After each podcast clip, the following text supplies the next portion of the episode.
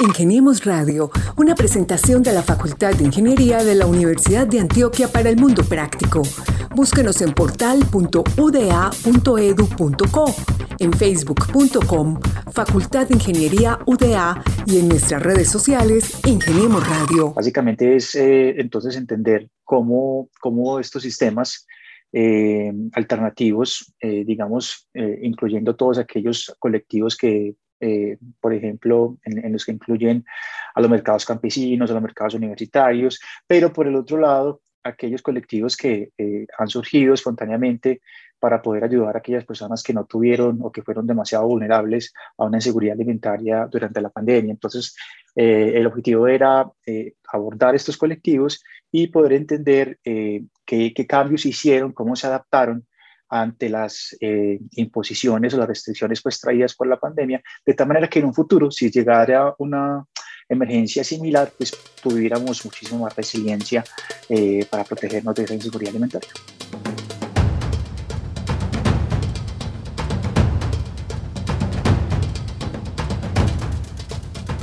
Hola, hola, ¿qué tal? Una vez más estamos acá en Ingeniemos Radio, el programa de la Facultad de Ingeniería de la Universidad de Antioquia, con invitados amables, interesantes, contando historias de qué es lo que se hace en esta dependencia de la Universidad de Antioquia desde los campos de la investigación, la docencia, la extensión y lógicamente también en las regiones.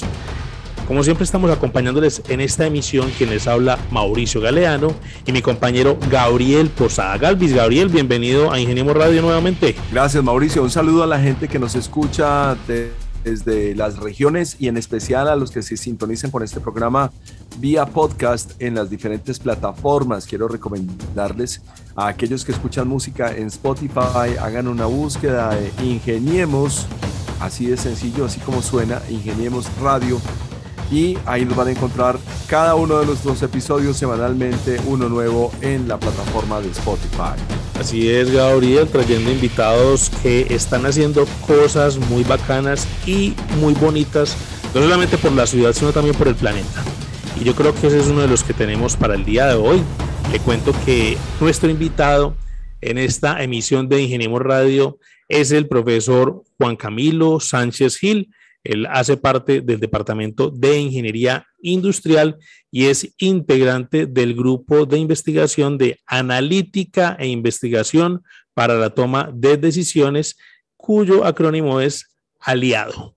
Profesor Juan Camilo, bienvenido yo creo que por primera vez a Ingeniemos Radio. Muchas gracias, Mauricio. Muchas gracias. Bueno, Gabriel, le cuento entonces que el profe hace parte de un grupo de ingeniería industrial que ha venido trabajando de manera interdisciplinaria. Y hoy, pues él nos va a contar sobre un sistema solidario de abastecimiento y distribución de alimentos durante la pandemia por la COVID-19, que pues todavía tenemos vestigios de esta pandemia, no solamente en el país, sino en otras partes del mundo, pero que pues nos puso como en jaque a todos los ciudadanos de este planeta.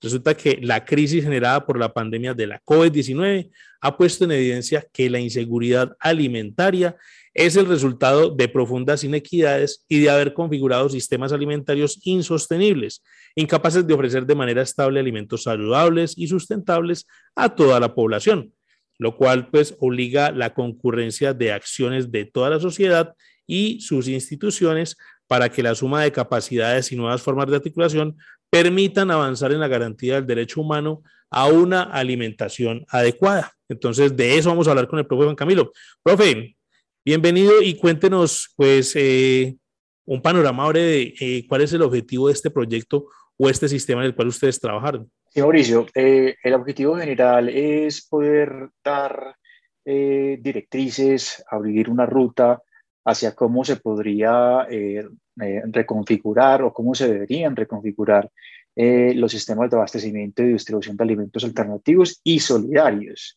en el Valle de Aburrá partiendo de la experiencia que nos ha dejado la pandemia de la COVID-19.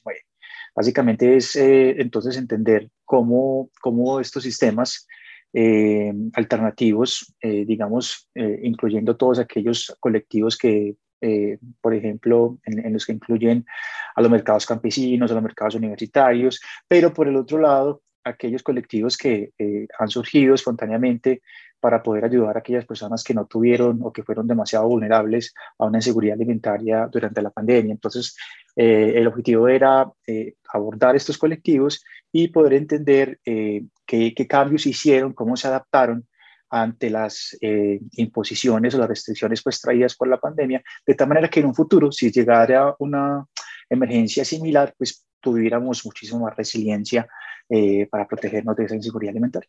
Y esa es una de las palabras nuevas en el léxico colombiano, la resiliencia, profe. Qué bonita toda esta investigación y todo el planteamiento que usted nos va a contar más adelante. Pero antes quisiera entender cómo la Vicerrectoría de Investigación convocó a la comunidad para reunirse en esta iniciativa que respondió al COVID-19, al interior de la cual se conformó ese grupo de trabajo de soberanía y seguridad alimentaria y nutricional que partió con el reconocimiento de cómo las medidas de confinamiento y los riesgos de propagación de la COVID-19 afectaron seriamente los sistemas de abastecimiento y distribución, impactando con mayor rigor a los pequeños productores de alimentos y a la población más pobre. En conclusión, la otra palabra que tenemos que aprender aquí es la vulnerabilidad. Así es. Em, realmente la universidad eh, ha seguido muy de cerca desde, desde el día número cero de, de, la pandemia eh, en, poder aportar. Y en ese sentido, la universidad ha creado un fondo, creó un fondo llamado VA Responde a la COVID-19, eh, en el que se estimula a los diferentes grupos de investigación a partir de, de, unos, de, unos, de unos grupos de trabajo. Se generaron alrededor de 14 grupos de trabajo, todos orientados eh, hacia la COVID-19, pero de, diferentes disciplinas, desde diferentes áreas de conocimiento, de diferentes unidades académicas en toda la universidad. Eh, una de esas líneas de trabajo fue justamente eh, el grupo de soberanía y seguridad alimentaria, en donde entramos pues a, a, converger, digamos que todos los, los investigadores que, que habíamos estado pues muy interesados y muy inquietos alrededor del tema, eh, porque nos tocaba, nos tocaba como ciudadanos y, como, como personas eh, la crisis que se comenzó a generar en aquel momento, de los primeros días de pandemia, cuando comenzábamos a ver eh, algunos productos faltantes en los supermercados, cuando comenzábamos a ver a, diferentes personas con diferentes tipos de perfiles tocando a nuestras puertas pidiendo ayuda alimentaria. entonces comenzaron a prender las alarmas y es así como el grupo se organiza y, se presenta a este fondo a partir de diferentes líneas de trabajo eh, y una de ellas es la nuestra, la que logramos pues consolidar eh, con un equipo interdisciplinario muy, muy rico, digamos, de, diferentes disciplinas. No solamente eh, en este proyecto estuvimos participando pues desde la Facultad de Ingeniería, sino naturalmente el grandísimo aporte e imprescindible aporte de las colegas eh, de la Escuela de Nutrición y Dietética eh, y también eh, de parte de la Facultad de Enfermería. tuvimos también otro profesor que nos acompañó, entonces pues gracias a, todo este equipo logramos sacar adelante el proyecto. Ingeniemos Radio Profe, vamos a, hablar de definiciones. Cuando uno habla de, de inseguridad perdón, alimentaria, pues mucha gente de pronto puede pensar, de los que nos están escuchando, que esa inseguridad alimentaria puede ser de que uno no pueda acceder a la compra de alimentos. La otra es también de que, por ejemplo, no se puedan abastecer, pues como lo vimos en el, en el, en el caso de la COVID o en esa pandemia que estuvimos encerrados un tiempo, y es que los alimentos no lleguen a los supermercados, que la gente no pueda salir lógicamente a abastecerse o que no puedan salir los que, digamos, hacen la distribución de los alimentos en los diferentes supermercados, minimercados, etcétera. Pero desde la perspectiva de la investigación, ¿ustedes cómo consideran o cómo definen esa inseguridad alimentaria pues en el plano o en el contexto local? Hablemos de Antioquia y Colombia. Sí, claro. Nuestra preocupación más grande es que, digamos que la, la pandemia lo que hizo fue agudizar exacerbar esa situación de inseguridad alimentaria. Entonces, como tú bien lo decías, eh, hay unos pilares, eh, esto, esto, es algo pues que, que, hemos aprendido a lo largo del proyecto. Nosotros desde ingeniería no somos los más expertos siempre en hablar de inseguridad alimentaria o seguridad alimentaria, para ello están nuestras compañeras de, de, la Escuela de Nutrición y Dietética, pero eh, justamente ese ha sido el gran aporte que, que, nos han hecho al aprendizaje de este trabajo interdisciplinario y es entender que la seguridad alimentaria se, se soporta por unos pilares en donde justamente tenemos lo que es la disponibilidad, el acceso, eh, la calidad eh, y el hecho de que ya antes de la llegada de la pandemia, pues hubiese una población muy vulnerable a esa inseguridad alimentaria eh, por factores pues que, que creo que son familiares para todos nosotros, el hecho de que llegaran estas imposiciones, estas restricciones e hicieran que estas personas pues, tuvieran, por ejemplo, menos acceso a los alimentos, no solamente porque eh, las tiendas o, los lugares físicos donde pudieran adquirirlos eh, se veían restringidas a partir de su acceso, por el tema también de restricciones de circulación, etcétera, sino también porque sencillamente eh, sus pocos recursos o su capacidad adquisitiva se vio aún más perjudicada. Entonces, justamente eh, eh, es allí cuando, cuando toma muchísimo más justificación eh, la fundamentación de nuestro proyecto. Profe, y no es la única realidad que quedó a flote con la pandemia. Muchas realidades se hicieron visibles y muchas vulnerabilidades se evidenciaron en este periodo, sobre todo de muchas confianzas que hemos tenido en, en Colombia. Cuéntenos entonces cómo se articulan así las escuelas de nutrición, la de dietética y la facultad de enfermería con la facultad de ingeniería de la Universidad de Antioquia. Claro que sí, realmente eh, ese, ese, vínculo eh, tiene una, un origen muy bonito y es que eh, nosotros desde el, el, grupo aliado, desde el semillero aliado, que en ese entonces yo tenía la coordinación del semillero, pues asistí a un encuentro de semilleros en la universidad, en donde pude, tuve la, la, la gran fortuna de conocer a la profesora Marta Cadavid, de la Escuela de Nutrición y Dietética. Eh, y es allí pues cuando, cuando encontramos ese punto en común. Ella es una persona, una investigadora muy apasionada por, por temas de abastecimiento y distribución de alimentos, muy desde su área disciplinar, eh, desde la nutrición y dietética. Y por mi parte, pues eh, había ya un vínculo fuerte en cuanto a los sistemas alimentarios eh, en situaciones de emergencia, digamos que es, es el enfoque pues que, que, yo trabajo en investigación desde la parte de logística humanitaria, pero muy enfocada al tema de alimentos. Entonces, eh, es allí cuando, cuando vemos esta, esta situación tan crítica que, reitero, eh, pues nosotros mismos como investigadores fuimos también, como cualquier otro ciudadano, nos tocó la puerta, la, la crisis y, el, y ese sentimiento esas, esas ganas de, de, querer ayudar, de poder aportar a tanta gente, fue el que nos hizo mover los hilos y, y, y, decir, bueno, tenemos que reunirnos, tenemos que generar masa crítica, ¿qué vamos a hacer? Porque es que esto eh, eh, pues, se nos va a salir de las manos eh, y, si no aprendemos de lo que está sucediendo, ¿qué vamos a hacer en un futuro si llegamos a estar en una situación similar? Entonces, realmente es, un es un encuentro muy bonito que, que, que se agradece mucho a, ese encuentro de semilleros eh, el que hizo pues que tomáramos un punto de partida. Por acá mirando pues en la reseña la definición sobre los sistemas alimentarios y también sobre el sistema alternativo de abastecimiento y distribución de alimentos, ustedes caracterizan ahí, por ejemplo, lo que son las organizaciones campesinas, eh, los distribuidores o consumidores, también aquellos transportadores. Pero ¿por qué no le explicamos entonces de una manera sencilla a nuestros oyentes en qué consiste realmente entonces ese sistema alimentario y ese sistema alternativo de abastecimiento sobre los cuales ustedes trabajaron en el proyecto. Para nosotros siempre fue un reto muy grande el poder abordar los dos sistemas dentro de una misma investigación.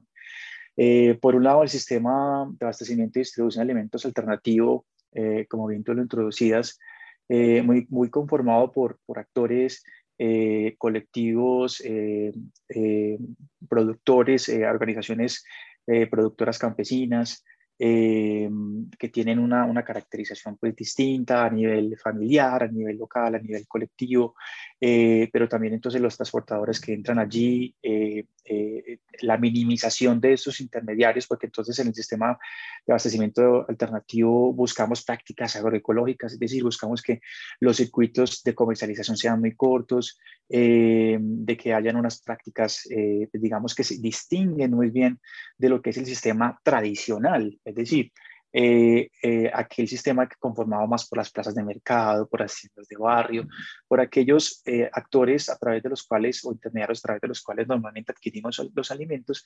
Entonces quisimos, digamos, sacarlo del foco de investigación y por ende enfocarnos solamente en aquellos eh, en aquel sistema de abastecimiento complementario a ese sistema tradicional, en donde lo alternativo es lo que prima, ¿cierto? Eh, organizaciones campesinas, prácticas agroecológicas, eh, ¿cierto? Personas, colectivos que están siempre muy interesados en, en, en, que le llegue un producto orgánico al consumidor y que le llegue de, de una calidad eh, bastante competitiva, eh, de que le llegue en corto tiempo, que le lleguen con unas, con, unas eh, características de frescura y unas propiedades alimenticias apropiadas. entonces, ese, eso es lo que conforma ese sistema de abastecimiento y distribución de alimentos alternativo. ¿cierto? Y, y, por eso fue el, el, foco, además porque tiene también su, su justificación desde el campesinado, desde, desde, esos, esos productores locales como tal, ¿cierto?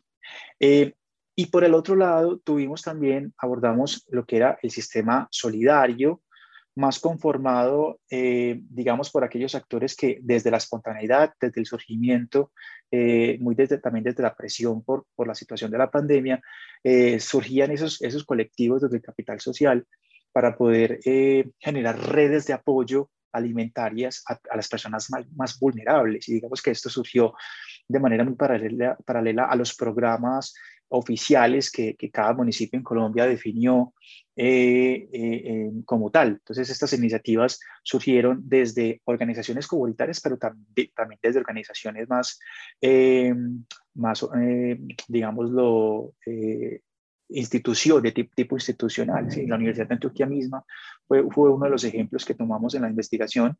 entonces fue cómo, cómo abordar, fueron cuatro, cuatro casos de estudio en particular que, que abordamos para el sistema solidario, eh, en donde pudimos entender realmente y hacer una categorización de, de estas, cuatro iniciativas, comprender cómo operaban. Eh, y en síntesis es, eh, digamos que para nosotros lo más importante era que en, en, ese sistema solidario participaran organizaciones comunitarias o institucionales, pero que se hubiesen conformado de manera espontánea durante la emergencia de la COVID-19. Ah, entiendo bastante el matiz, profe. Bueno, porque es que realmente no creo que tampoco hubiera habido una contingencia para esta situación. Nadie se lo hubiera imaginado, ni siquiera con la explosión misma y la declaración de la pandemia en el momento en que surgió en el año 2020. Pero cuénteme los resultados de esto. ¿Cuáles son eh, los hallazgos que ha arrojado y, y qué lecciones nos deja? Porque observándolo a nivel personal y muy por encima, yo creo que todos hemos estado afectados por esta situación. Creo que todos tuvimos que aprender cierta solidaridad con el vecino, con el familiar, con el más cercano, inclusive en algunos casos las personas mismas fueron afectadas eh, por la, cadena de suministro y la carencia inclusive de alimentos. Algo muy triste y muy difícil de asimilar en un país tan rico como el nuestro, pero es una verdad. Correcto, sí. Eh, cuando ya hablamos de, resultados, pues eh, es inevitable un poco hablar de, cuál fue nuestra metodología. Nosotros trabajamos eh, a lo largo de nuestro proyecto eh, a partir de o, a través de tres etapas. En la primera etapa que le llamamos conocerse, en la segunda adaptarse y en la tercera reinventarse. Entonces, digamos que las dos primeras etapas, conocerse y, y adaptarse, nos, nos permitieron hacer un trabajo de campo muy fuerte eh, con diferentes colectivos, eh, entre, entre los cuales pues ya citaba algunos. Eh, y, ese, y ese trabajo de campo pues, que hicimos lo basamos en, en ocho categorías que para el equipo interdisciplinar pues, fue bastante importante definir porque marcaron la, la, la, pauta de aquellos factores de cambio que íbamos a considerar importantes para esa tercera etapa de la, del proyecto que, que, era reinventarse. Entonces, digamos que durante esas dos primeras etapas dijimos que la gobernanza, la estabilidad, la normatividad, la información, la tecnología, la logística, la calidad y la inocuidad, y así como la sustentabilidad, eran esas categorías que nos iban a marcar la pauta para definir unos factores de cambio eh, que pudieran eh, pues, pues converger en unos programas y proyectos a partir de unas líneas estratégicas eh, de tal manera que pudiéramos hacer un llamado a, aquellos actores involucrados en el sistema, pero también un llamado a, aquellos tomadores de decisiones que, tendrían eventualmente la capacidad de mm, marcar ese terreno que vamos a necesitar para realmente llegar a ser más resilientes eh, en un futuro cuando ya tengamos entonces eh, volvamos a tener una, una, amenaza similar, ¿cierto? Que ese es, ese es básicamente lo que eh, desde un, principio se ha planteado en el proyecto.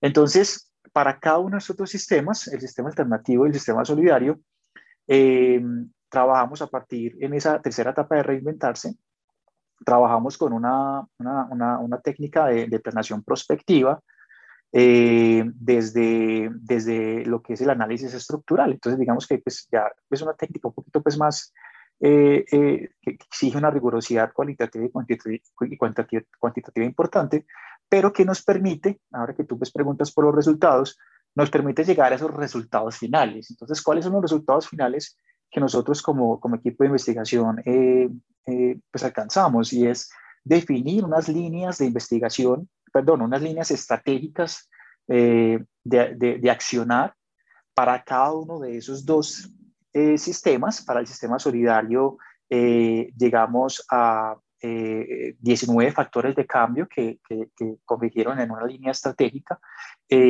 mientras que para el sistema alternativo llegamos a 35 factores de cambio que generaron tres líneas estratégicas. En ambos casos, en ambos sistemas, cada una de esas líneas llevó o convergió en, en, un programa y, y, unos proyectos puntuales y, a partir de esos programas y esos proyectos puntuales, pues lo que hacemos es crear una narrativa eh, de futuro, una narrativa de futuro idealizado o de futuro esperado, eh, que cuando uno lo lee, pues está asumiendo que ya estamos en, el presente de ese futuro y que lo que hacemos es entonces es leer justamente cuáles son las capacidades que deben tener esos dos sistemas para que efectivamente eh, en el momento de la llegada de una emergencia similar estemos mucho mejor protegidos.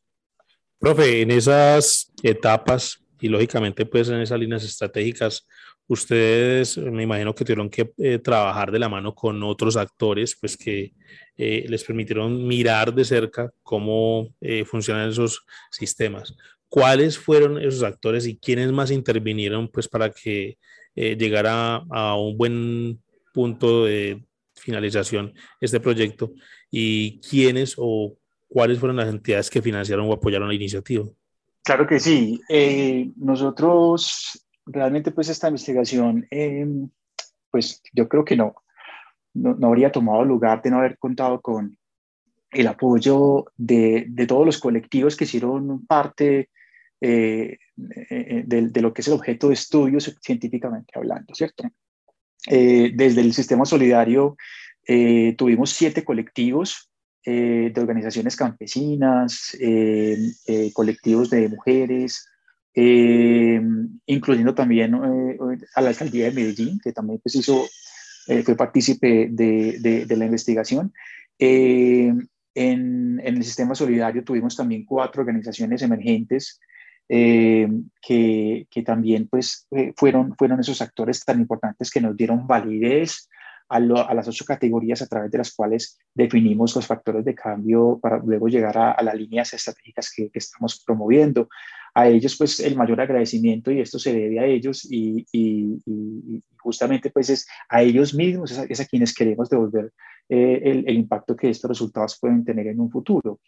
Eh, naturalmente, también a, la universidad, pues, la vicerrectoría eh, a partir de, del fondo UDA, pues naturalmente también es agradecer que la universidad haya, eh, pues le haya dado prioridad eh, a, a, la seguridad alimentaria dentro del marco del fondo UDA responde a la COVID-19. claro está, agradecimiento a ellos también. Y, y, y, también a Udiarroba. Udiarroba en la universidad también nos ha permitido poder generar unos productos de divulgación alternativos que es algo que también tal vez eh, se, debería resaltar de los resultados del proyecto, y es que normalmente en un proyecto de investigación, pues el equipo científico eh, pues se preocupa mucho por hacer mucha divulgación científica y, y, y, este proyecto no es la excepción. Nosotros ya tenemos un artículo, un capítulo publicado, por ejemplo, con la Universidad de Londres, vienen dos, dos eh, potenciales publicaciones en revistas indexadas más, más, más, tenemos pendientes presentaciones también. pero eh, digamos que también nos hemos preocupado por eh, hacer una divulgación no científica y, es allí cuando entra UDE a, a apoyarnos muchísimo con, con, la producción de material interactivo el cual invito a todos los oyentes pues a, digamos, a explorar. Nosotros tenemos esos canales eh, de difusión de este material a través de, un material interactivo. Tenemos dos video scribes, tenemos un PDF con el cual eh, hacemos un resumen y damos el detalle, de, el detalle de cada una de estas líneas estratégicas eh, para los dos sistemas.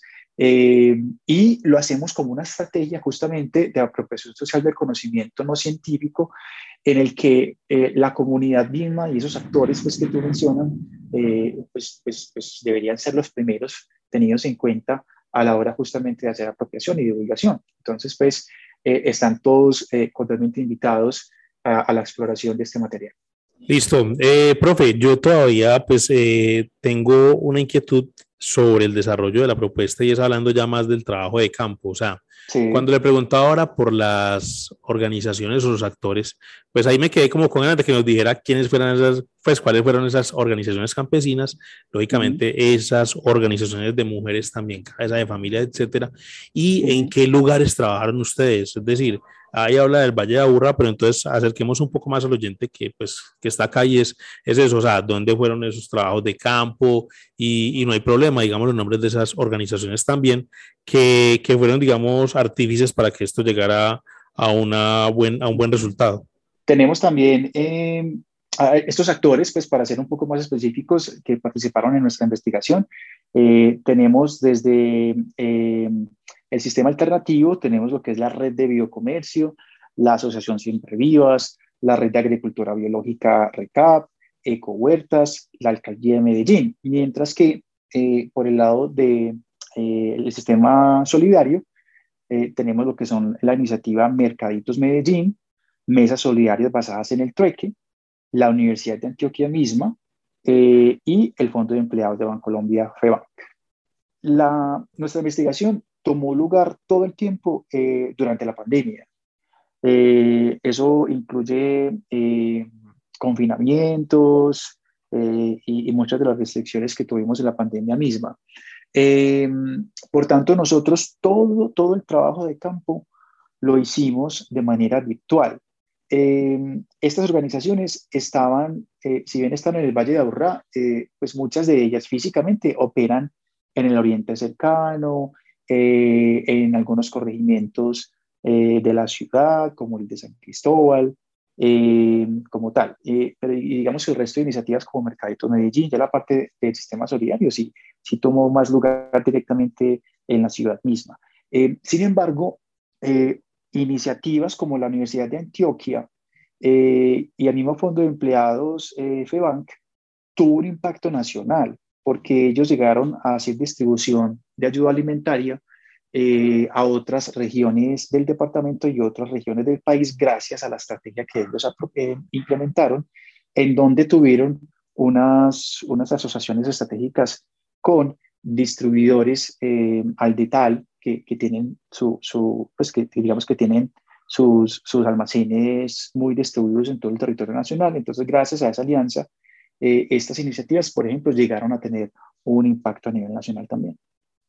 Claro, es de entender si hay las líneas de distribución eh, afectadas desde cualquier punto de vista, pero también la evidencia de unos sistemas alternativos de abastecimiento. Y esto nada menos que dinamiza también la economía. Pero, profe, cuéntenos por favor sobre las etapas mm, para la adaptación en una eventual transformación. Entiendo que son tres etapas eh, para determinar este momento de reconocimiento del sistema alternativo eh, al inicio de la pandemia? Sí, como, como lo mencionaba, eh, estas etapas realmente fueron, fueron las etapas, eh, fue, digamos la, metodología con la que nosotros llevamos a cabo la investigación. Sí, y, y, esas etapas realmente son, son, son, son parte del sello metodológico que nosotros le estamos eh, eh, pues como poniendo a, la metodología del proyecto. ¿sí? Eh, entonces, es nuestra, nuestra, nuestra manera de trabajar, y como lo he dicho, con, con, con, con la etapa de, de conocerse, es pasar por un diagnóstico a partir de cada uno de estos 11, 11 organizaciones que participaron en el proyecto. diseñamos unos instrumentos de, recolección de información primaria.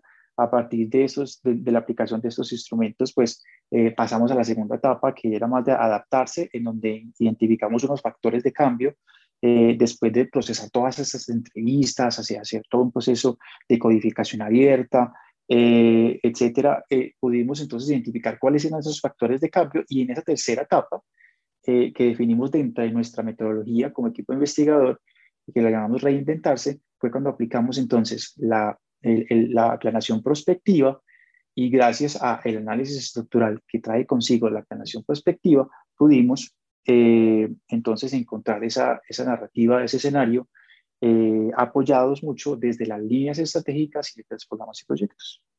Profesor Juan Camilo Sánchez, para ir cerrando, ¿qué aprendizajes manifiestan eh, las comunidades que les deja el proyecto y cuáles son los retos que se plantean tanto desde la academia como desde las comunidades, pues para mejorar estos temas de sistemas alternativos de, de abastecimiento. En cuanto a aprendizajes, em, pues, pues nosotros realmente, digamos que aún tenemos, aún tenemos justamente una sesión pendiente de cierre del proyecto en el que eh, el material que hemos producido de divulgación lo vamos a, validar pues, o, a compartir de manera, pues si bien ya los resultados sufrieron un proceso de validación, vamos justamente a, tener una sesión más o menos en tres semanas, nuevamente con, con los actores participantes, en donde vamos a recoger eh, un conocimiento más colectivo eh, de, de, estos resultados que les estamos entregando, ¿cierto? Yo pienso que eh, de manera anticipada ellos van a valorar mucho el que puedan conocer eh, unos resultados consolidados desde otros, otros colectivos eh, de un perfil muy similares a ellos eh, y que habiendo escuchado el testimonio de ellos a partir de las, de, las diferentes entrevistas que tuvimos, poder encontrar un consolidado, una convergencia de, de, esas adaptaciones, para ellos va a ser muy gratificante el, el, el poder verlo de manera colectiva. Entonces, estamos muy a la expectativa de cómo le podemos, cómo podemos dar un paso más allá y cómo llegar más a esos tomadores de decisiones para que estas líneas estratégicas y este diseño estratégico que nosotros hemos, al que nosotros hemos llegado como resultado principal de esta investigación sufra una materialización y sufra una, una transformación eh, justamente desde estos actores. Básicamente como aprendizaje es lo que estaríamos esperando. Los retos que nos dejan. Eh, justamente una de las, uno de los, de los, de los puntos eh, más, más comunes que nos dejan las líneas estratégicas que, que, tenemos en la narrativa, eh, en la narrativa de estos escenarios futuros, es, es poder hacer una mayor vinculación de, de, herramientas tecnológicas. O sea, cuando uno ve los, los programas y los proyectos que nosotros eh, estamos como definiendo como que a futuro son imprescindibles, tenemos que la adopción de, y apropiación de, tecnologías para, para, la reconfiguración de estos sistemas, para, para poder, eh, digamos, justamente promover los circuitos cortos, eh, para poder reestructurar los mercados. Eh, vemos que, que, ahí hay un reto grandísimo, ¿sí? El, el, el, que estos actores tengan esa preparación, tengan esa apropiación de aquellas tecnologías que efectivamente podrían ser el eje central de esa resiliencia ante una, una amenaza futura eh, similar a la que tuvimos. Profe, en resumen, el sistema alternativo de abastecimiento y distribución, pues eh, tiene tres etapas que permitieron el reconocimiento del sistema alternativo. La primera es conocerse, la segunda adaptarse y la tercera reinventarse. Muy resumido, en estas tres fases de estas tres etapas, yo creo que esto es una lección para cualquier persona que haya sobrevivido a la pandemia. A todos nos tocó conocernos, adaptarnos y reinventarnos. Es verdad, sí, sí, sí, es muy interesante como lo planteas. Eh, puede ser que, que, haya sido una vivencia eh, experiencial, pues como muy individual de nosotros. Eh, esta, esta, esta, realmente estas fases surgen pues como de, de, ese, de ese ejercicio metodológico que como equipo de investigación nos planteamos, porque justamente empezamos a ver cambios muy importantes, ¿cierto? A través de redes sociales veíamos testimonios de, cómo negocios de diferentes proveedores se tenían que, cambiar su estrategia de distribución. Aquellos proveedores que antes, eh, antes de la pandemia proveían directamente a restaurantes, por ejemplo, informales eh, que vemos en las calles, pues tuvieron que distribuirle directamente a consumidores, puesto que ellos, estos, estos vendedores, pues no tenían un espacio público donde operar, por ejemplo. Entonces, a partir de allí eh, y de testimonios, las redes sociales en ese sentido jugaron un rol pues bastante importante para comenzar a darnos cuenta que algo importante estaba pasando eh, y que esas adaptaciones pues eh, realmente iban más allá de adaptaciones individuales, sino que como organizaciones y como colectivos se estaban reinventando también.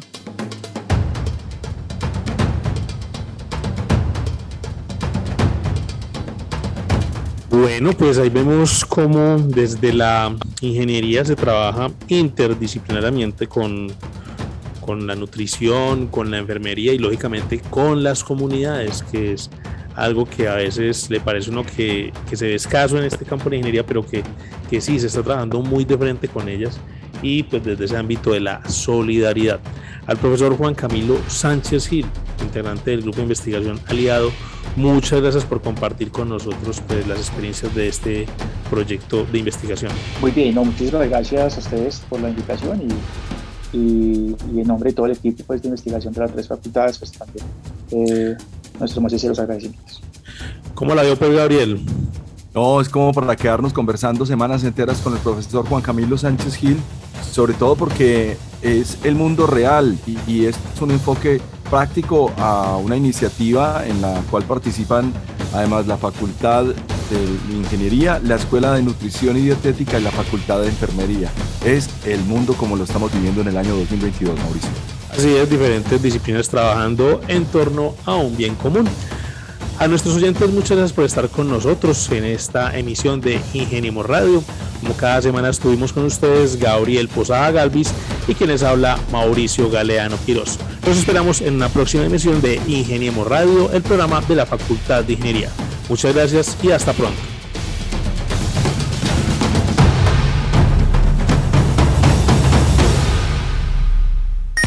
Ingeniemos Radio, una presentación de la Facultad de Ingeniería de la Universidad de Antioquia para el Mundo Práctico. Búsquenos en portal.uda.edu.co, en facebook.com, Facultad de Ingeniería UDA y en nuestras redes sociales Ingeniemos Radio.